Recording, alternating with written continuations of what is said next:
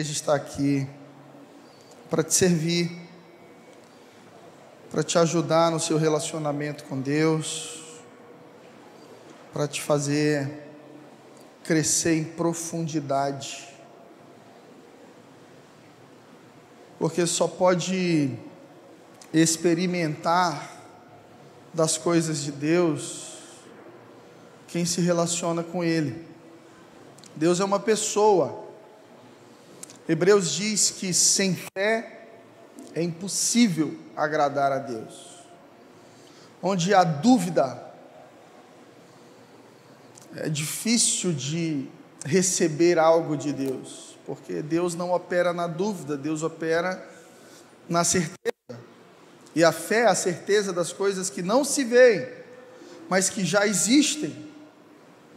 Por quê? Porque Deus é espírito, e Deus é livre, Deus não está preso a nada, onde o Espírito de Deus está, a liberdade. Então, se Deus prometeu que vai fazer algo na minha vida, se a palavra de Deus prometeu que Deus vai fazer algo na minha vida, não há nada que impeça o Senhor de realizar isso, eu preciso crer.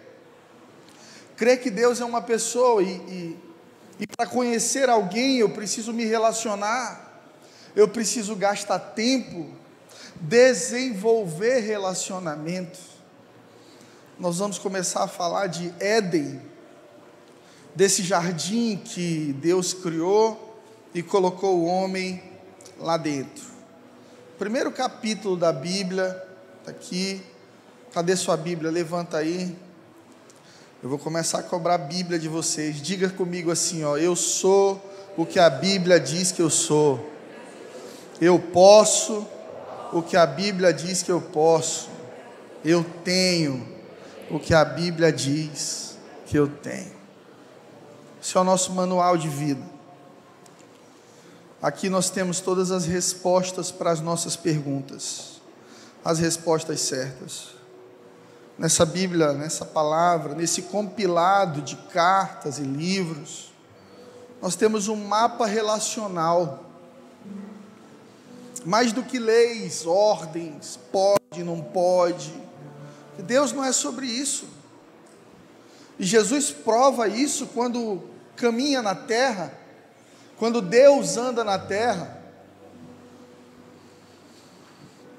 E ali vai curar um homem no sábado e puxa, estava lá na lei que não podia curar no sábado.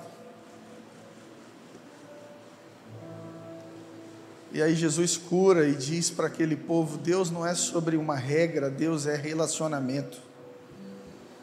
Na verdade, quem é muito forte na regra é fraco na mesa. Quem é muito forte na regra é fraco no amar, no cuidar, no relacionar. Tem gente que gosta de regra. É só você ler caixinha de pergunta de pastor. Pode tatuar, pode beber vinho, pode ouvir de Javan, pode isso, pode. A gente quer um manual de pode não pode, mas Deus te chama para uma caminhada de relacionamento, e à medida que você relaciona com Deus, não é sobre poder ou não, é sobre fazer escolhas melhores. É sobre entender que tem coisa que não te satisfaz mais e que você não precisa mais de algumas coisas, porque quem tem Deus tem tudo. É importante meditar na palavra, amar a palavra. Não é para você pegar a sua Bíblia, abrir no Salmo 23, botar no, no suportezinho ficar lá em cima da sua mesa pegando poeira, não.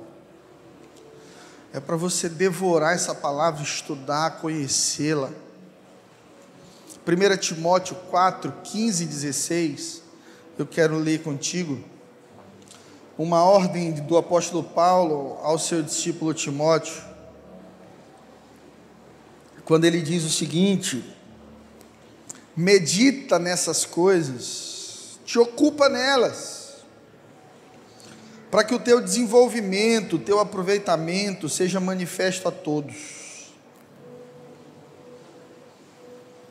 Tem cuidado de ti mesmo, cuida de ti e da doutrina, persevera nessas coisas, porque fazendo isso, salvarás tanto a ti mesmo quanto aos que te ouvem. medita nessas coisas, te ocupa, gasta tempo, para que o teu aproveitamento seja manifesto a todos. Espiritualidade não é sobre você e Deus, é sobre o que Deus pode fazer em você para poder fazer através de você. Ninguém busca Deus para se tornar um obeso espiritual. Eu não faço devocional para eu ter saúde mental, para eu estar bem para mim mesmo. Não, esse não é o objetivo de Deus. O objetivo de Deus é multiplicar DNA espiritual, multiplicar saúde espiritual. Deus é tão generoso que João 3,16 diz que Ele deu o seu único filho, para que todo aquele que nele crê não sofra, mas tenha vida eterna. Deus pensa sempre na maioria. Uma vez eu vi um irmão dizendo assim: eu, gosto, eu não gosto de igreja grande, eu gosto de igreja pequena porque todo mundo se conhece. Isso é um pensamento egoísta. Ele não está querendo igreja, ele está querendo um clube relacional. E uma vez eu vi um pregador dizendo: se Deus tivesse de atender um prédio em chamas, e no terceiro andar houvesse 200 pessoas, e no primeiro 10, qual você acha que vai ser o maior foco de atendimento dos bombeiros? Os olhos do Senhor querem sempre tocar as suas próximas gerações. Tudo que Deus está fazendo em você, não é somente por você. Deus quer alcançar seus filhos, seus netos, seus bisnetos. Um posicionamento seu pode mudar a história de todas as suas futuras gerações. Nós temos aqui no primeiro capítulo de Gênesis, quando a Bíblia diz que a terra era sem forma e vazia, o Espírito de Deus pairava sobre as águas, e então Deus disse: haja luz. Deus está criando o mundo. O planeta Terra está vazio. Eu não sei se você gosta de assistir é, os lançamentos de foguete da NASA, se você tem interesse por isso, mas há um ano e meio atrás eu assisti um documentário chamado Hubble, é de um telescópio, um dos mais potentes do mundo que a NASA desenvolveu e mostra todas as galáxias, planetas. Você consegue ver fotografias e vídeos. E a maioria dos planetas é inabitável. Você só vê pedra, rochas, como Marte. E essas fotos e vídeos que a gente vê de outros planetas, a Terra era isso. Deus escolhe a Terra, vem para a Terra, e ela está sem forma e vazia, mas todo lugar que está sem forma e vazio, e Deus entra, vai receber um propósito. Talvez você se sinta sem forma e vazio, sem propósito na vida. Você está vazio, você está ferido, você está deprimido, você está doente, você está sem destino. Mas o Espírito de Deus começa a pairar sobre você. Deus, você dá espaço para Deus entrar na sua vida. Deixa eu te dizer uma coisa: onde Deus entra, Deus dá propósito. Todos nós somos um antes de Cristo e outros depois de Cristo, porque seremos cheios do Espírito Santo e com isso cheios de propósito. Deus então diz: haja luz, haja firmamento nos céus. Deus começa a dar ordens, criar com a palavra. E o mundo então vai acontecendo a partir da boca de Deus. E aqui eu quero te ensinar um princípio espiritual a terra responde a palavra. Você pode dizer isso comigo? A terra responde a palavra. Isso é um princípio. A gente aprende isso em Gênesis. Deus criando o Éden com a boca, não com as mãos. E alguns de nós estamos trabalhando com as mãos e desconstruindo com a boca. Estamos tentando realizar coisas na força do nosso próprio braço, mas com a nossa boca a gente desconstrói. A gente quer ter um casamento abençoado, mas insulta quem a gente ama, mente para quem a gente ama. A gente quer ter vida com Deus, mas não confessa Ele com os nossos lábios, não o adora com os nossos lábios, não lê a Sua palavra e, e a proclama com os nossos lábios. Eu quero te ensinar essa manhã que Aquilo que você declara é o que você está construindo para o seu futuro. Por isso você precisa começar a falar a vida. Primeiro sobre você mesmo, depois sobre os outros. Olha para o espelho e profetiza sobre essa pessoa que você enxerga no espelho. As maiores bênçãos que você deseja colher nos próximos cinco anos. Começa a ministrar sobre o seu próprio coração, como Davi fazia. E Davi entendia esse princípio e dizia: Por que estás abatida, ó minha alma? Te levanta, confia no Senhor. Davi ministrava sobre si mesmo, porque entendia o princípio de que a terra responde à palavra. Se você está vivendo uma guerra no seu trabalho, se você está vivendo uma guerra na família, e algum relacionamento familiar, começa a ocupar esses espaços e declarar vida. Coloca a tua mão na cabeça do teu marido enquanto ele estiver dormindo e profetiza: Eu declaro, você será um homem de Deus. Coloca tuas mãos sobre tua esposa, ora por ela, abençoa ela, sobre os teus filhos. Os judeus têm esse costume: abençoar os filhos, abençoar a esposa, abençoar os funcionários. Ah, porque eles são religiosos demais? Não, porque eles entenderam princípios poderosos dessa palavra. A terra responde à palavra, meu irmão. O que é que você tem dito sobre você mesmo? O que é que você tem dito sobre teus filhos? O que é que você tem dito sobre os teus amigos? O que é que você tem dito sobre teus pais? O que você diz, você cria. Deus começa a criar na terra com palavras o quartinho do bebê. Sabe quando você está grávida? Ou sua esposa está grávida, e aí você tem que arrumar o quarto. Aí tem que comprar berço, tem que botar um papel de parede bonitinho, colocar aquela cômoda lá para trocar o bebê. Você vai organizando o espaço, mas o objetivo não é o lugar. O objetivo é o que vem, o filho. O coração de Deus não estava na terra, estava em quem iria habitar na terra. Deus, mais do que valorizar lugares, valoriza pessoas. Isso é muito poderoso, porque a gente acha que se a gente for em lugar tal orar, ali Deus responde. Tem gente que gosta do monte, né? Você conhece crente de monte? Ele gosta de monte só de madrugada. Por que não? Porque de madrugada a fila é menor de oração no céu, o telefone está mais desocupado e eu acho que essas pessoas têm a sensação de que num lugar mais alto Deus ouve mais rápido. Deixa eu te dizer uma coisa. Jesus disse isso para a mulher samaritana: está chegando o tempo, e que não é aqui nem ali.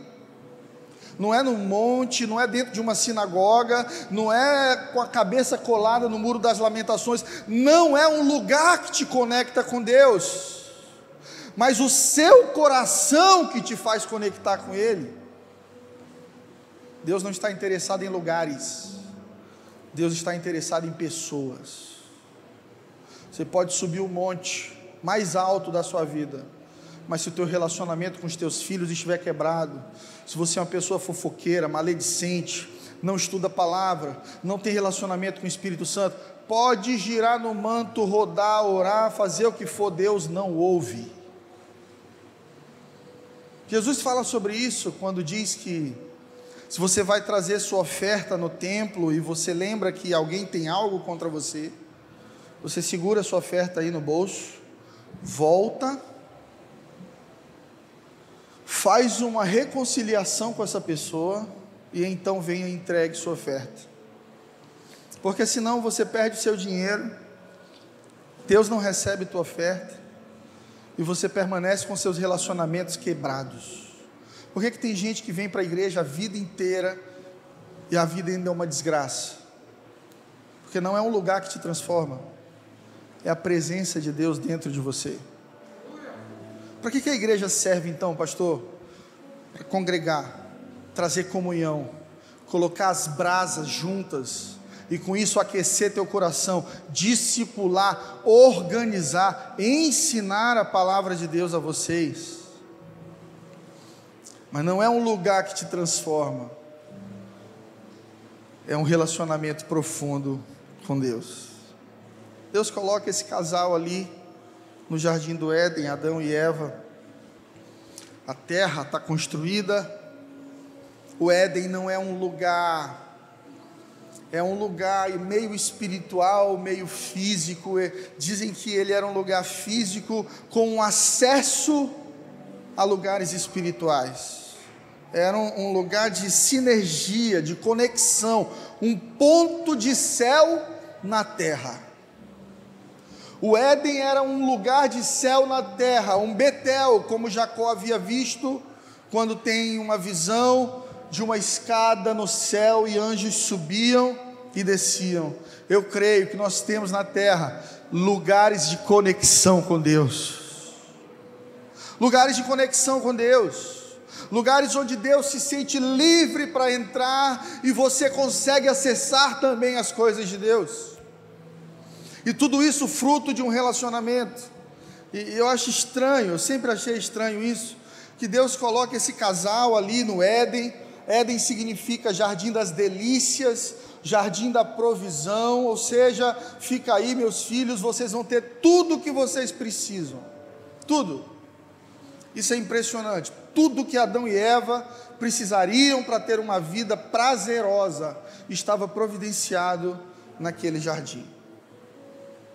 Mas Deus então diz para aquele casal: existem duas árvores aqui eu não quero que vocês toquem. Vocês podem ficar com o jardim inteiro, fica à vontade. Mas tem, mas tem duas coisas aqui dentro desse jardim que são minhas. Tem coisa que é minha e você não toca. Eu estou te dando tudo. Mas tem uma parte que é minha. Isso é poderoso. Isso é poderoso porque fala de obediência, fala de dependência, fala de saber que a gente ganhou tudo que a gente tem: a vida, o respirar. Às vezes eu vejo por aí pessoas orgulhosas, porque conquistaram alguma coisa na vida. Eu tenho um amigo que foi falar de Deus para o pai dele, e o pai dele bateu no bolso e disse: Deus está aqui, ó, quando eu precisei, passei fome, Deus nunca mandou uma cesta na porta da minha casa. Deus está aqui, meu filho, ó. É quem paga minhas contas. É gente orgulhosa que não entendeu que até a força que teve para trabalhar foi Deus que deu. Porque a palavra do Senhor diz que as misericórdias do Senhor se renovam sobre nós a cada manhã. Hoje você poderia ter morrido tido um AVC, um infarto, sei lá o que. Mas Deus olhou para você e disse: um pouco mais de misericórdia sobre a tua vida, siga a sua missão, siga o seu caminho, avance um pouco mais. Totalmente pela misericórdia e pela graça de Deus é que estamos aqui. Eu preciso que você entenda esse princípio do jardim do Éden. Deus te dá tudo, Deus te dá tudo mas o controle é dele. Você pode ter o que você quiser na vida, mas você tem que entender que existe um lugar na sua vida que não é seu, é de Deus. A gente fala de finanças na igreja e muita gente endurece, muita gente fecha a cara. Quando a gente fala de oferta, de dízimo, tem gente que vai para o celular, que vai para o banheiro. É um assunto polêmico, tantos escândalos no mundo gente aproveitadora, gente desonesta. E as pessoas foram ficando feridas por isso. Mas eu quero te ensinar algo precioso como seu pastor. O princípio do dízimo já estava no jardim do Éden, quando Deus diz: Olha, todas as frutas, todas as árvores são de vocês, mas tem duas aqui que são minhas. E quando você entende isso, quando você entende fundamentos e princípios do Éden, você prospera. A árvore do conhecimento do bem e do mal era intocável. Deus disse para Adão e Eva: come de tudo que vocês quiserem, mas aquela ali é minha. E eu, e eu ao ler esse texto para pregar para vocês, eu fiquei pensando, porque justamente a árvore do conhecimento. Porque é justamente a árvore do conhecimento. Porque conhecimento para gente matura sempre gera problema. Informação tem que ser gradativa. Revelação é gradativa. À medida que você cresce, amadurece, Deus vai te dando mais. O problema de Adão ao comer do fruto do conhecimento do bem e do mal é que Adão recebe conhecimento sem profundidade.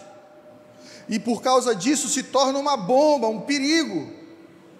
Porque agora ele discerne bem e mal, mas ele não desenvolveu relacionamento suficiente com Deus, e isso sempre vai trazer problemas. Recentemente, um jovem, recém-convertido, ele tem dois meses de convertido, ele me procurou e, tão apaixonado, ele disse: eh, eh, Pastor, eu quero me inscrever num curso de teologia. Eu disse para ele: Não faça isso. Por quê? Porque não está na hora, não está na hora de atrás de conhecimento filosófico, teológico. Agora é hora de você aprofundar suas raízes. Vai para um GC, vai ler a Bíblia toda. Você nunca leu a Bíblia toda. O que você quer fazer em curso de teologia? Em curso de teologia você vai ter aula com um professor ateu. Está ensinando sobre um Deus que ele não crê. E muitos desses jovens que entram num curso de teologia sem profundidade com Deus saem de lá pior do que entraram. Ou você nunca ouviu falar de um teólogo adúltero? Ou você nunca ouviu falar de alguém que tem formação em teologia, mas não tem caráter? Porque caráter não é conhecimento, caráter é revelação, experiência, relacionamento. Jô Soares já leu a Bíblia sete vezes e ainda assim zomba da palavra algumas vezes, publicamente. Porque conhecimento sem relacionamento sempre vai gerar um problema. Esse lugar, Éden, que era um lugar de crescimento natural, ele foi perdido. Era um lugar de conexão, de cuidado.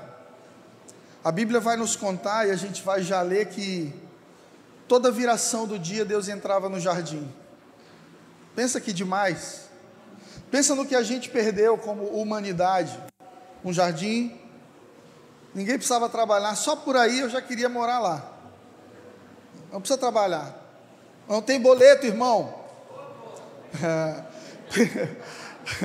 Pensa num lugar sem boleto. Éden. Todo dia de tardinha, Adão ouvia os passos de Deus caminhando no jardim. E Deus não ia no jardim pelo jardim, Deus ia no jardim pelo homem. Porque tudo que Deus constrói, o objetivo dele é você. Tudo que Deus está te dando, não é interesse nas tuas coisas, não, Deus quer você. Tudo que Deus está construindo ao teu redor é uma plataforma para se relacionar contigo e com a tua família. Sabe, no relacionamento com Deus, no Éden, era natural crescer. Adão não nasce bebê, Deus não faz Adão bebezinho e Adão cresce, Deus faz Adão adulto. Porque na presença de Deus, aquilo que levaria anos para acontecer é acelerado. Deus faz rapidamente. Tem coisas na sua vida que na hora que você se alinhar com a presença de Deus, tem 10 anos que você está lutando por isso, em 10 dias Deus vai fazer.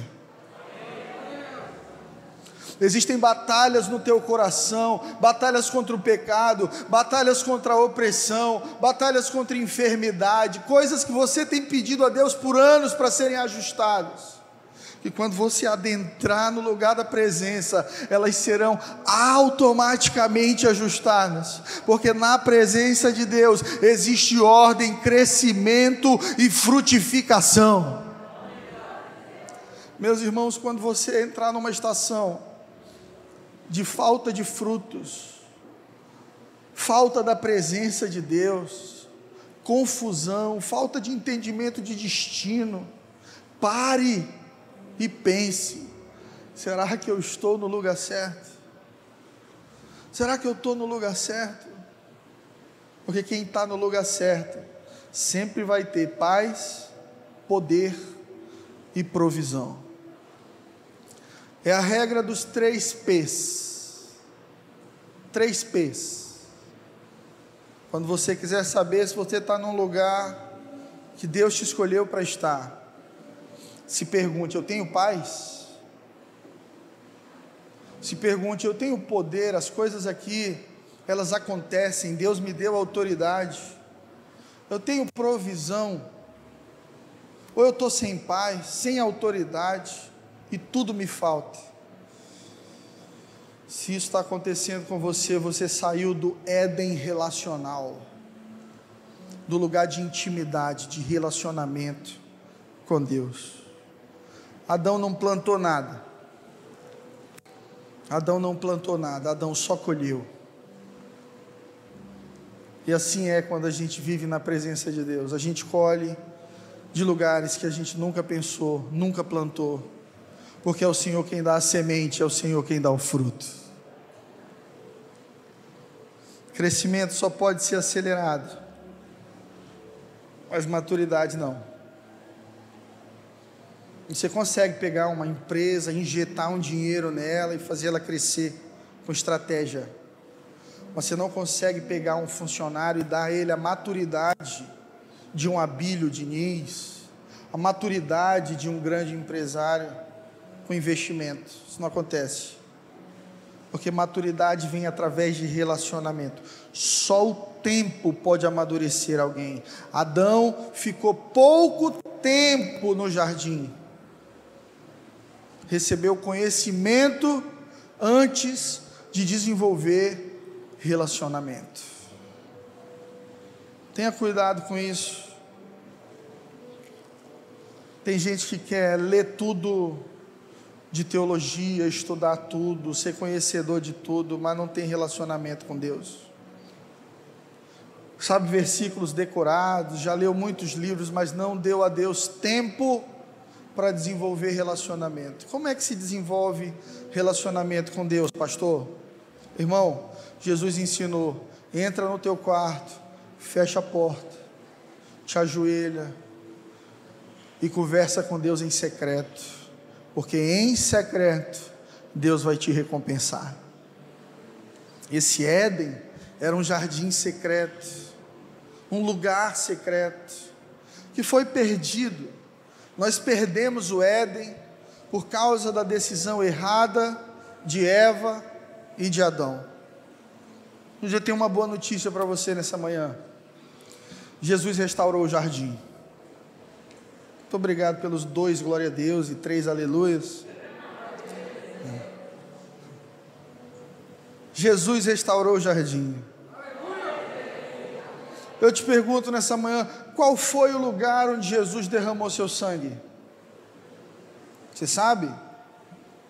Muitos diriam na cruz, mas antes de derramar o sangue na cruz, Jesus entra num jardim chamado Getsemane e tão estressado, entristecido, ele diz: A minha alma está triste até a morte. Jesus vive um fenômeno chamado hematidrose, que é quando os poros da pele estouram de tão estressados, os vasos se rompem e ele sangra. Sangra-se pelos olhos, ouvidos, os braços o sangue que seria derramado na cruz, primeiro está sendo derramado num jardim, você entende isso? É Deus dizendo: Eu estou restaurando o ponto de conexão da humanidade comigo. Aquele jardim perdido, agora está sendo remido, restaurado com o sangue do Cordeiro um jardim de intimidade com Deus. A gente comete o erro de achar que porque Adão pecou,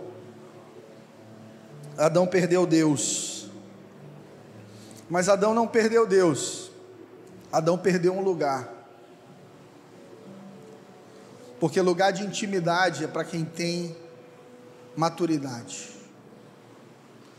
Experimente dar intimidade, a sua intimidade, para quem não tem maturidade. O que, que vai acontecer? Você vai ser ferido. A pessoa vai passar dos limites, vai te ofender, vai invadir os seus espaços, porque não tem maturidade. Vai te colocar um apelido, vai abrir sua geladeira, comer seu pudim. Eu me lembro que a minha mãe uma vez alugou uma casa de praia, porque um pastor, amigo nosso, chamado Dan Duque, um missionário assim, um homem muito de Deus, disse: Eu estou indo aí para São Luís, passar uma semana com vocês, só para a gente se relacionar, para a gente estar junto. Mamãe ficou muito feliz e mamãe sabia que aquele pastor americano amava mousse de maracujá. Alguém aqui gosta de mousse de maracujá? O problema do pastor Danduque é que eu também gostava. Eu tinha 15 anos de idade, zero maturidade. E quando eu cheguei na, na geladeira, tinha lá o mousse bonitão para o pastor americano e tinha um papelzinho assim, para o pastor Danduque.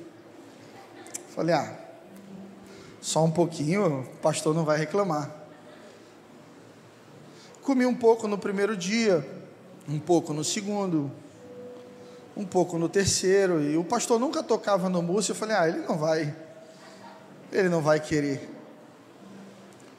E no último dia da estadia dele lá em casa, eu não sabia que ele estava jejuando e queria entregar o jejum comendo mousse dele.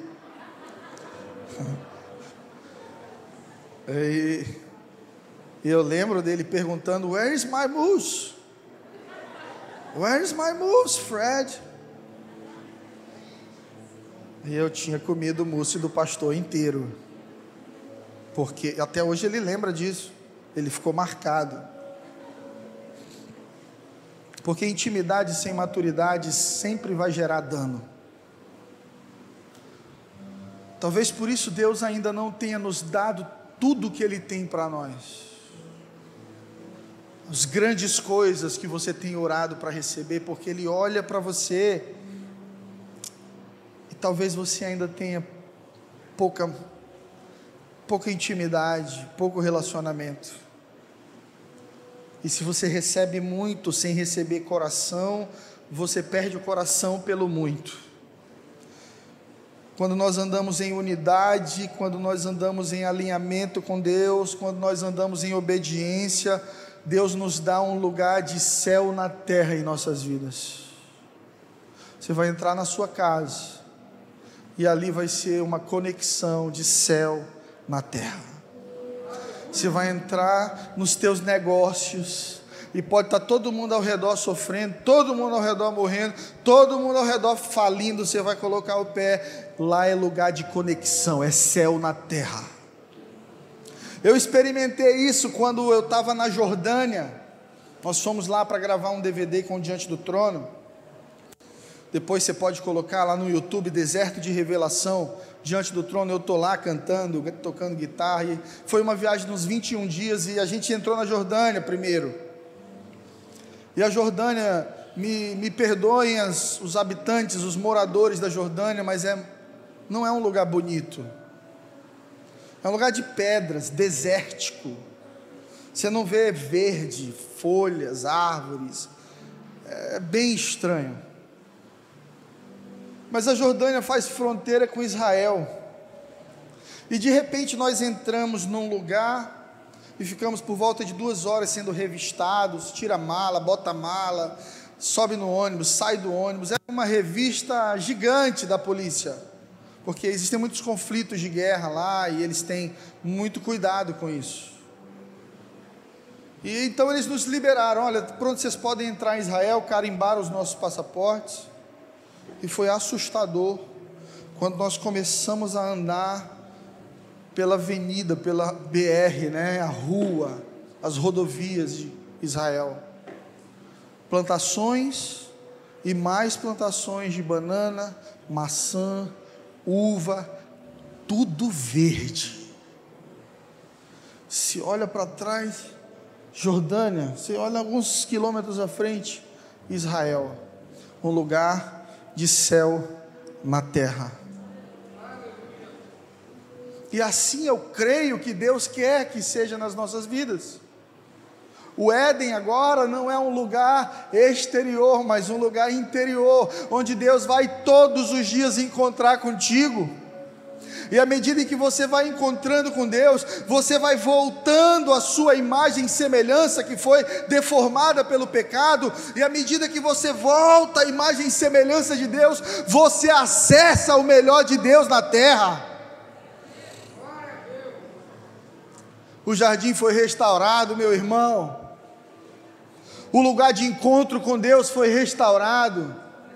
Houve sangue do Cordeiro derramado no Getsemane, para que nós tivéssemos um lugar de relacionamento, até mesmo no meio do deserto e das maiores dores das nossas vidas.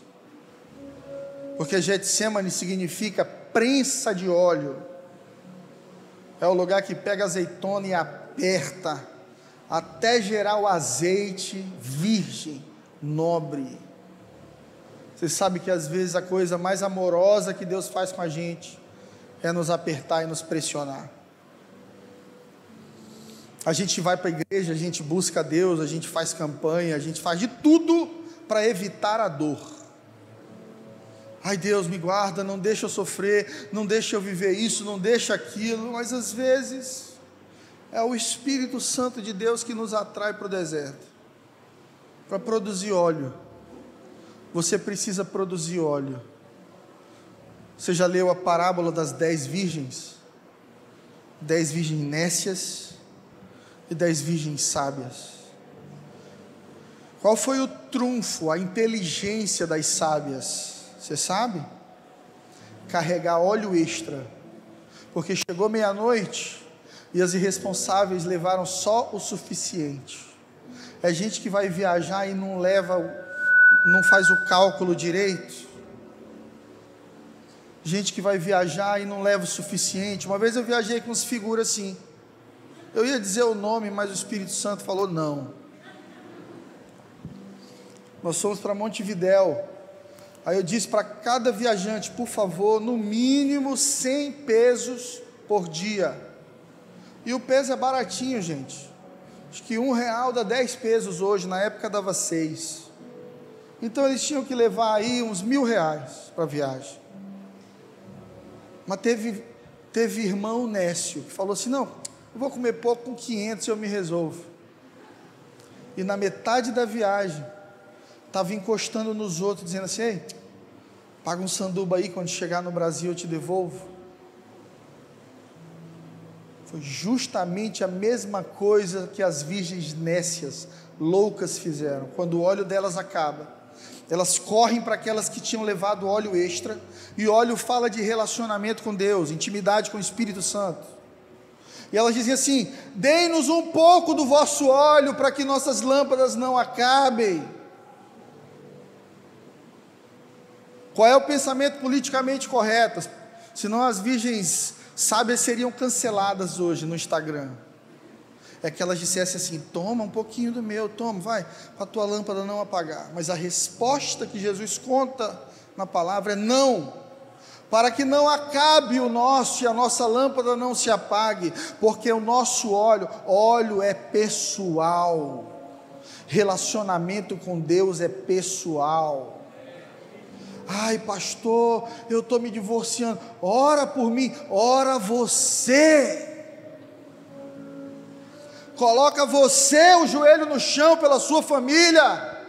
Sai da inércia, te levanta, pega a tua Bíblia, vai ouvir a voz de Deus, fazer as mudanças que você precisa fazer.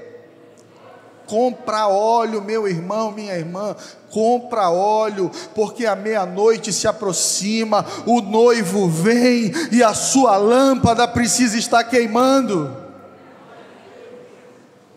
Como é que está seu nível de óleo, hein? Jesus restaurou esse lugar de conexão. E todo lugar de escassez, crise na sua vida, pode se tornar um Éden, desde que você se posicione. Você quer Éden? Você quer provisão? Você quer delícias, prazer, milagres? Se posicione. Às vezes a gente olha para a vida de alguém que está aqui do nosso lado, começou com a gente e a pessoa está prosperando muito mais, vivendo muito melhor, mais feliz, mais em paz. E a gente começa a achar que Deus tem os preferidos dele. Não, Deus não tem preferidos. Algumas pessoas se, se posicionam antes das outras. Acessa o Éden, esse Éden interior ele foi comprado por Jesus na cruz, o sangue foi derramado no Getsemane. Agora você precisa se posicionar. Rapidamente eu quero falar sobre os três principais erros de Adão e Eva no jardim do Éden. Essa foi só a introdução. Tem dia que eu estou com vontade de pregar, gente. Gênesis 3, 1. Vamos ler?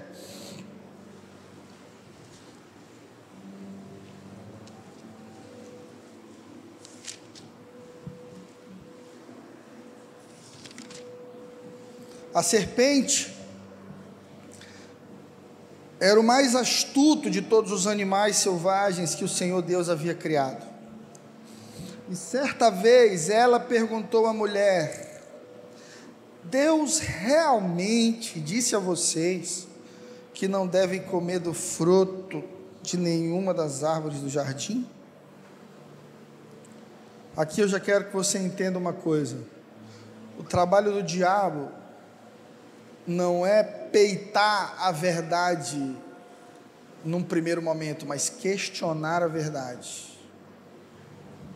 Será que realmente não pode transar antes do casamento? Será que realmente não pode, não pode uh, emitir umas notas frias aqui? Será? Todo mundo faz. Será que realmente não pode se divorciar? Será que realmente é, não dá para viver brigado com algum familiar? Será que. Estou falando de realidade, tá, André? Tem assim o que Deus falou e tem a realidade. Vamos para a vida real.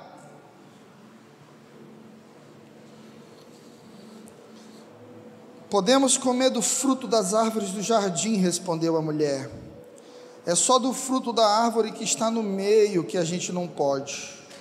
Deus disse assim: Não comam e nem sequer toquem no fruto daquela árvore se vocês o fizerem, morrerão.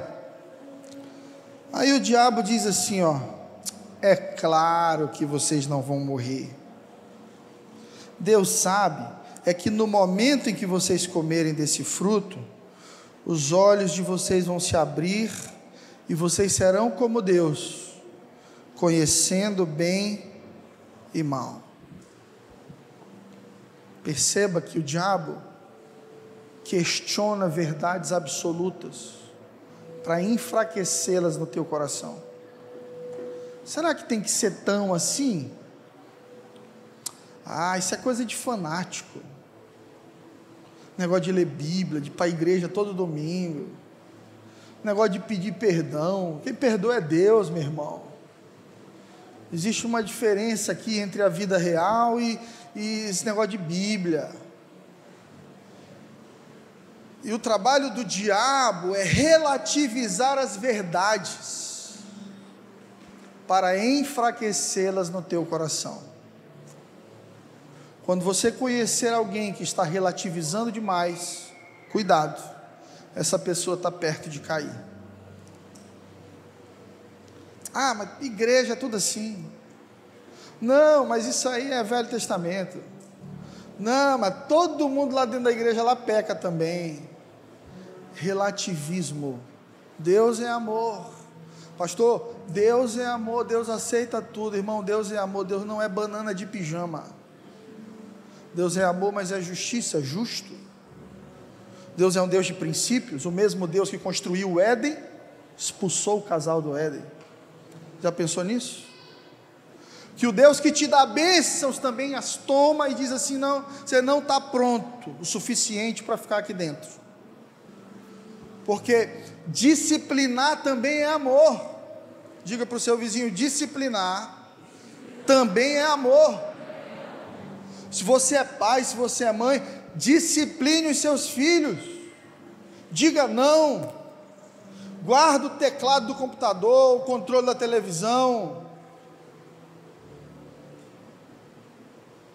Existe o não positivo, o não que constrói, e todos os nãos de Deus para nós são construtivos. É Deus dizendo: não, não é porque eu não te amo, é porque você não está pronto o suficiente para viver isso. O primeiro erro de Adão e Eva foi deixar a família vulnerável. Quando você não se posiciona, você arrisca tudo e todos. Quando essa serpente vier conversar contigo, questionando a verdade, você vai dizer o que Deus te disse. E quando ela te disser assim, não, isso é bobagem. Você diga, é bobagem para ti, que já perdeu o teu lugar na presença de Deus. Eu permanecerei fiel até a morte. Porque Satanás tinha um lugar diante do trono. Ezequiel nos conta que ele andava no meio das pedras de fogo. Por que, que existem pedras de fogo perto do trono de Deus? Porque Deuteronômio 28 diz que Deus é fogo consumidor, tudo que está perto do fogo consome, irmão. Ou seja, Satanás andava perto o suficiente de Deus, era um anjo de adoração, um querubim de adoração, mas com acesso de mais, relacionamento de menos, o que, que ele fez? Achou que poderia ser igual a Deus, só achou, porque depois disso ele foi expulso da presença. O maior castigo de Deus, a maior dor que a gente recebe, não é sair do Éden, é sair da presença. Por isso que Jesus vem para nos dar não é um Éden geográfico, mas um Éden interior, a presença de Deus disponível para mim, para você, 24 horas novamente. Gente, pastora Flávia não conversa com cobra nem com serpente, porque se eu olhar, o pau canta. Cuidado com as más conversações. Quem é que está ao teu redor influenciando, falando? Quem é a melhor amiga da sua esposa? Quem era o melhor amigo do seu marido? Quem são os amigos do seu filho? Vão indicar destino para a tua casa. Tem gente que quer ter um casamento bom, mas os melhores amigos são todos separados.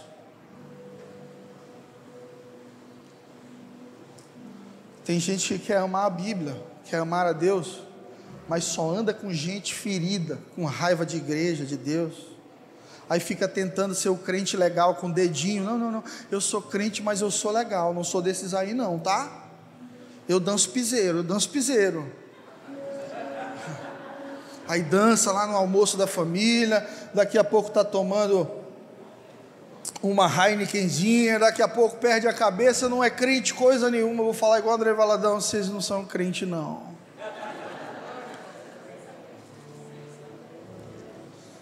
Cuidado com as más conversações.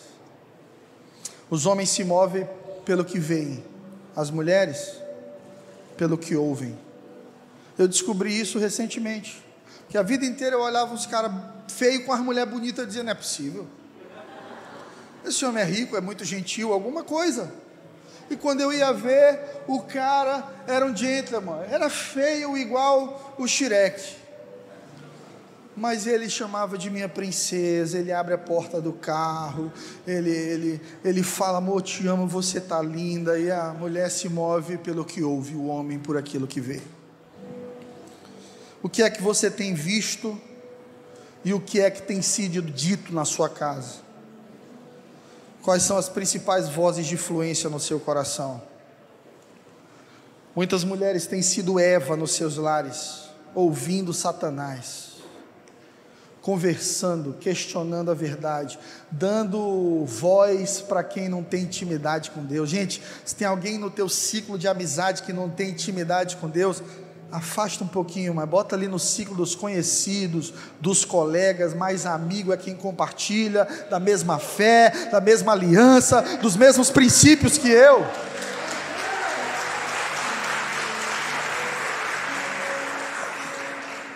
Alguns homens têm sido como Adão, ausentes. Cara, se minha mulher conversasse com uma jiboia, eu ia ficar assustado com ela. Tá doida.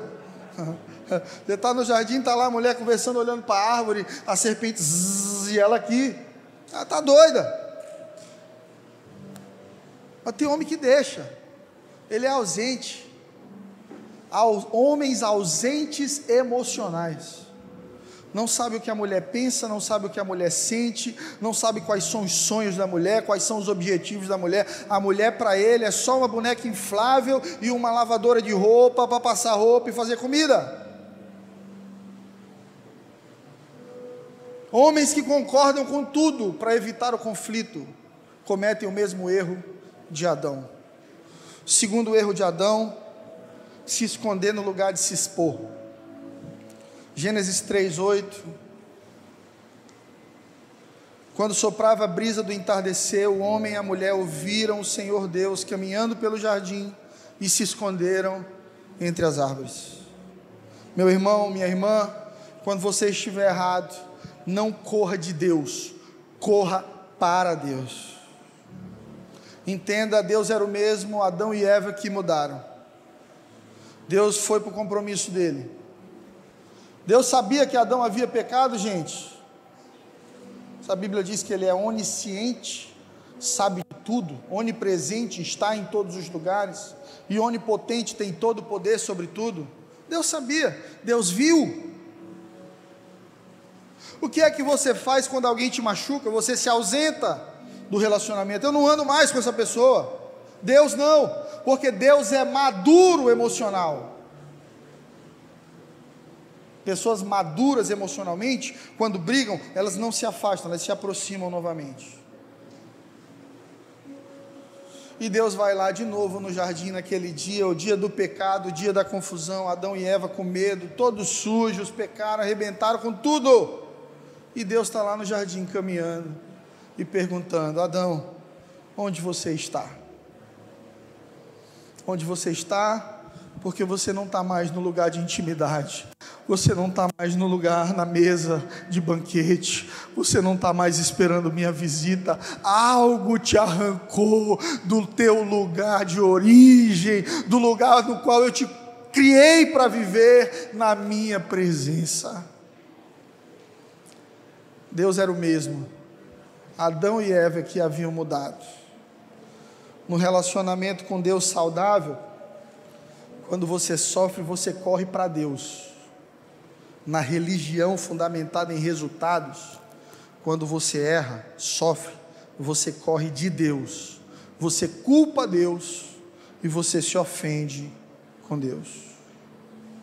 Em Gênesis 3, versículo 9, o Senhor Deus então chama o homem e pergunta: Onde você está? E aqui há um princípio poderoso. Deus chamou quem, igreja? Não é fala como quem tem fé mesmo, está vivo, não como um morto-vivo. Deus chamou quem? Ainda está morto-vivo ainda, meio morto. Quem que Deus chamou a igreja? O homem, Adão. Mas quem comeu do fruto primeiro? Tem uma coisa aí.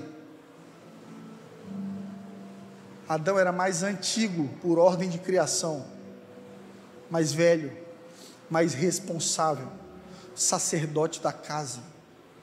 Se tua mulher está fazendo besteira, irmão, você é que tem que resolver, se posicione. Teus filhos estão te dando trabalho, não é pedir para tua esposa resolver, não. Vá você, entre no quarto, converse, ore e posicione. Assuma o seu lugar. O problema é que os homens ainda estão fugindo de Deus desde a época de Adão.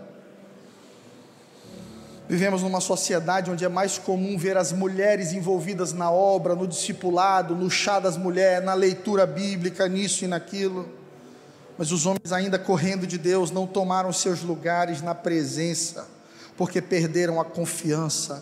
Hebreus 4,16 diz: Cheguemos-nos, pois, confiadamente ao trono da graça, para que recebamos misericórdia e achemos graça, a fim de sermos socorridos no momento oportuno. Vai para o trono com confiança, é o que o escritor de Hebreus está dizendo. Terceiro erro para a gente terminar. Terceiro erro grave de Adão e Eva: não discipular os filhos. Quando você não corrige seus filhos, quando você não discipula seus filhos, você sempre vai colher morte na sua casa. E nem sempre é morte física, como foi com Caim e Abel. Algumas vezes é morte espiritual, morte relacional, a morte de valores, a morte de princípios. Em Gênesis capítulo 4, a gente pode ler rapidinho. Diz assim que Adão teve relações com a sua mulher, que engravidou e deu à luz a Caim. E ela disse: Com a ajuda do Senhor eu tive um filho. Tempos depois, deu à luz ao irmão de Caim, lhe chamou de Abel. E quando os meninos cresceram, Abel se tornou pastor de ovelhas e Caim cultivava o solo. E no tempo da colheita, Caim apresentou parte da sua produção como oferta ao Senhor, e Abel, por sua vez, ofertou as melhores porções dos cordeiros dentre as primeiras crias do seu rebanho. O Senhor aceitou Abel e sua oferta, mas não aceitou Caim e sua oferta. Caim se enfureceu, ficou transtornado. E Deus perguntou para Caim: por que está tão furioso? Por que você está tão transtornado? Se você fizer o que é certo, será aceito. Mas se não fizer, tome cuidado. O pecado está à sua porta, à sua espera e deseja controlá-lo, mas é você quem deve dominá-lo. Logo em seguida, Caim sugeriu ao irmão: Vamos no campo. Enquanto eles estavam lá, Caim atacou seu irmão Abel e o matou. Nós temos aqui o primeiro homicídio da humanidade. Os filhos do casal que perdeu o lugar da presença. A gente acha que as nossas decisões só afetam a nós, né? O pai que sai de casa, a mãe que trai o marido, o ambiente que a gente convive e, e mostra que é natural para os nossos filhos, de violência, palavrão, insultos, disputas, inveja. E a gente acha, a gente fica tão louco, tão furioso como Caim, que a gente acha que esse é um problema nosso, e criança não vê isso. Mas o seu posicionamento está preparando uma plataforma para as suas futuras gerações. Adão e Eva não discipularam seus filhos. Sabe por quê? Porque Deus não aceita capim. Fala para quem está do lado aí: Deus não aceita capim. Qual foi o sacrifício que Deus ofereceu pela humanidade? Você sabe? um cordeiro. Quando Isaac seria sacrificado, e aí o anjo diz: Não, pare e aí Abraão olha para o lado, o que é que tem lá? Um cordeiro. Aí milhares de anos depois, naquele monte, quem botou o filho para ser sacrificado foi o próprio Deus. E quando Jesus estava vindo, João Batista diz: Aí vem o Cordeiro de Deus, em quem não há pecado. Tudo aquilo que você dá estabelece o padrão do que você quer receber, certo? Amém ou não amém? Meu irmão nunca me dá presente de aniversário. Ele diz sempre que está na mala do carro. A mala do carro dele já está do tamanho de uma Kombi de presente. Ele fala brincando. A toda vez que chega o aniversário dele e eu estou lá na cidade, eu compro um presente. Porque o teu posicionamento não muda quem eu sou. O que você me dá não transforma o que eu vou te dar. Porque o que eu te dou é fruto de quem eu me tornei em Deus. Deus está oferecendo o seu melhor para a humanidade. Quando Adão e Eva pecaram, estavam nus, você pode ler em Gênesis, a Bíblia diz que Deus sacrifica um animal e cobre aquele casal com peles de cordeiro. Há um princípio: Deus não recebe capim, Deus recebe cordeiro. Abel é pastor, tem animais, oferece para Deus o seu melhor cordeiro. Caim oferece para Deus o que ele quer. Entenda, o problema de Caim não foi falta de adoração, foi achar que Deus recebe qualquer coisa. Fala para o teu vizinho, o problema de Caim não foi falta de adoração, foi achar que Deus recebe qualquer coisa. Ah, eu vou dar isso aqui para Deus porque eu gosto. Não é o que você gosta, é o que Deus recebe, é o que Deus estabeleceu como padrão. Permitir inveja, disputas no lar é um erro. Não ensinar seus filhos da mesma maneira, com a mesma atenção. Fazer preferências entre filhos ser um pai ou uma mãe ausente de sacerdócio e discipulado vai gerar filhos distantes de Deus. Sua primeira igreja é sua família. Deus não vai abençoar remendo. Uma vez eu ouvi falar de um, um cara que andava aqui pela igreja que de manhã ele congregava com a amante e de noite com a esposa. Achando que vai receber alguma coisa de Deus senão juízo. Porque a palavra de Deus diz que de Deus não se zomba. Aquilo que o homem plantar, isso também colherá. Sua primeira igreja é sua família. Deus é integral. Deus não vai te tocar na tua igreja, te encher da presença dele e na sua família você ser um manipulador, violento, insultando teus filhos, ausente, controlador, dando mau testemunho. Sabe o que você está construindo? Mesma coisa que Adão e Eva. Uma plataforma de morte para os teus filhos. Que pode chegar o dia que ele vai dizer assim: Eu quero qualquer Deus, menos o dos meus pais. Porque o Deus dos meus pais tocava neles no templo, mas não acessava o coração deles na casa. Se você é uma bênção na igreja, mas a sua família está com problemas, pare tudo e cuide dos seus. Sua primeira igreja é a sua família. Tem muita gente que acha que morte física é algo distante. Filho meu não vai matar irmão, não, não temos esse problema em casa, pastor. É, mas tem muitos lares que já vivem morte espiritual, ódio, ressentimento, mágoas.